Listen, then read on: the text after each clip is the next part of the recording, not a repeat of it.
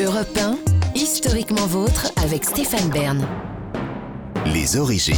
Et pour conclure cette émission, on remonte aux origines, toujours avec Jean-Luc Lemoyne, Olivier Pouls et surtout maintenant avec vous, David Castel-Lopez. On parle donc de la S Saint-Étienne. Tout à fait. Euh, ceux qui suivent cette chronique de façon assidue, et je sais qu'il y en a, il y a par exemple une personne qui s'appelle Lafont599 sur Instagram et qui m'écrit un message après chacune de mes chroniques, sans exception, jamais, depuis plus de deux ans. Donc merci Lafont599. Elle doit être amoureuse de vous, à mon avis. Peut-être que c'est un monsieur, en fait, je ne sais pas. Euh, Il y a de l'amour en tout cas. Les personnes qui suivent cette chronique de façon assidue donc savent que, en revanche, moi, je ne suis pas du tout le football. Comme tout le monde, bien sûr, je regarde la demi-finale et la finale de la Coupe du Monde, mais c'est tout. Et pourtant, j'aime bien les histoires autour du football, et en particulier celle de l'AS Saint-Étienne. Parce que, comme vous allez le voir, l'histoire de l'AS Saint-Étienne, elle se confond avec l'histoire du XXe siècle, son industrialisation, sa désindustrialisation, ses joies et ses tristesses. Et puis il y a dans l'AS Saint-Étienne un côté vintage. C'était le club qui dominait le championnat dans les années 70, c'est-à-dire la décennie qui a précédé immédiatement ma naissance, à l'époque de cette chanson éternelle. Évidemment, c'est les Alors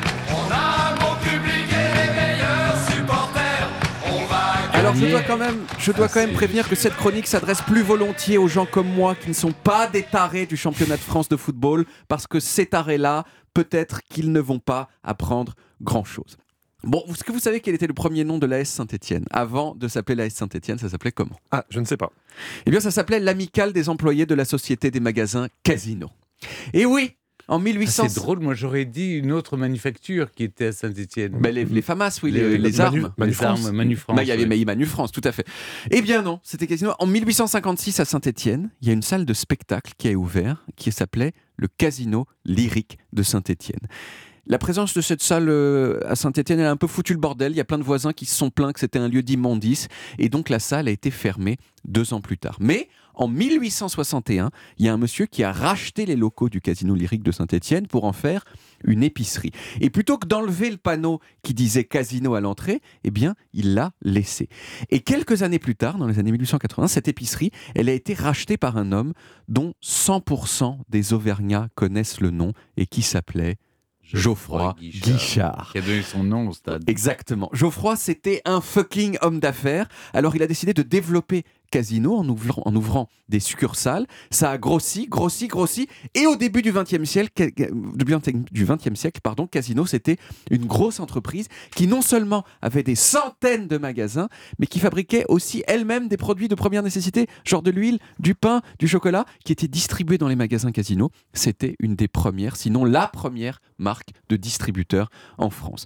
Geoffroy, c'est donc devenu un gros patron, et pas n'importe quel gros patron, un patron qui faisait partie de ce qu'on a appelé les patrons paternalistes. C'est-à-dire qu'il a développé plein plein de trucs pour que les ouvriers, et plus généralement les employés de Casino, soient contents de Mm. travailler chez Casino. Donc, sécurité sociale, allocation familiale, participation aux bénéfices et, et activité sportive Sportive, gratos. Ah oui. Exactement. En 1912, il a créé l'amicale des employés de la Société des magasins Casino.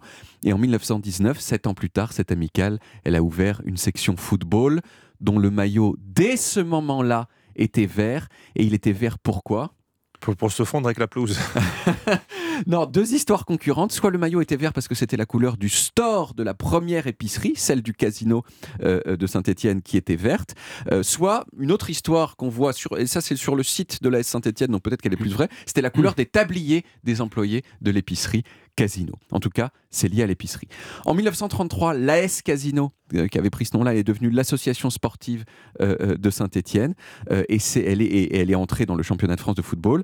En un peu plus de 20 ans, c'est devenu le meilleur club de football français. Aujourd'hui encore, Saint-Étienne, c'est le club qui a gagné le plus de fois le championnat de France, à égalité avec le Paris Saint-Germain. Même si, bon, euh, Saint-Étienne n'a plus gagné depuis 41 ans. Et même, même, humiliation terrible au mois de mai de Ils cette année. Le club a été relégué en deuxième Oui. division, ce qui n'était pas arrivé depuis 2004. J'étais à Saint-Étienne cet été, j'ai parlé à des gens, ça a blessé Hmm. les gens vraiment très profondément et ça m'a quand même beaucoup touché. Quant au casino lyrique de Saint-Étienne, où tout, où tout a commencé, eh bien, il existe toujours le bâtiment. C'est plus ni un casino ni une épicerie, c'est une grande librairie qui s'appelle la librairie Forum et vous pouvez y aller en pèlerinage. Merci beaucoup David. On retrouve les origines en podcast sur toutes les applis audio et en vidéo sur YouTube Dailymotion et sur le site europe1.fr. Voilà, historiquement vôtre, c'est terminé pour aujourd'hui, mais on revient demain dès 16h avec toute l'équipe et surtout trois nouveaux personnages qui sont dans leur bulle. Franquin, un dessinateur de BD dans sa bulle et qui en a dessiné des milliers. Puis lui aussi était dans sa bulle et a permis à d'autres de l'être également, l'architecte Antilovag. Et vous, Jean-Luc, vous nous raconterez le destin d'une ancienne rappeuse qui était dans sa bulle aussi. Elle l'a même chanté. Vous l'avez reconnu Évidemment, c'est Diams. Ah oui, absolument. Mais alors, à demain les amis. À demain, Stéphane. À demain, Stéphane.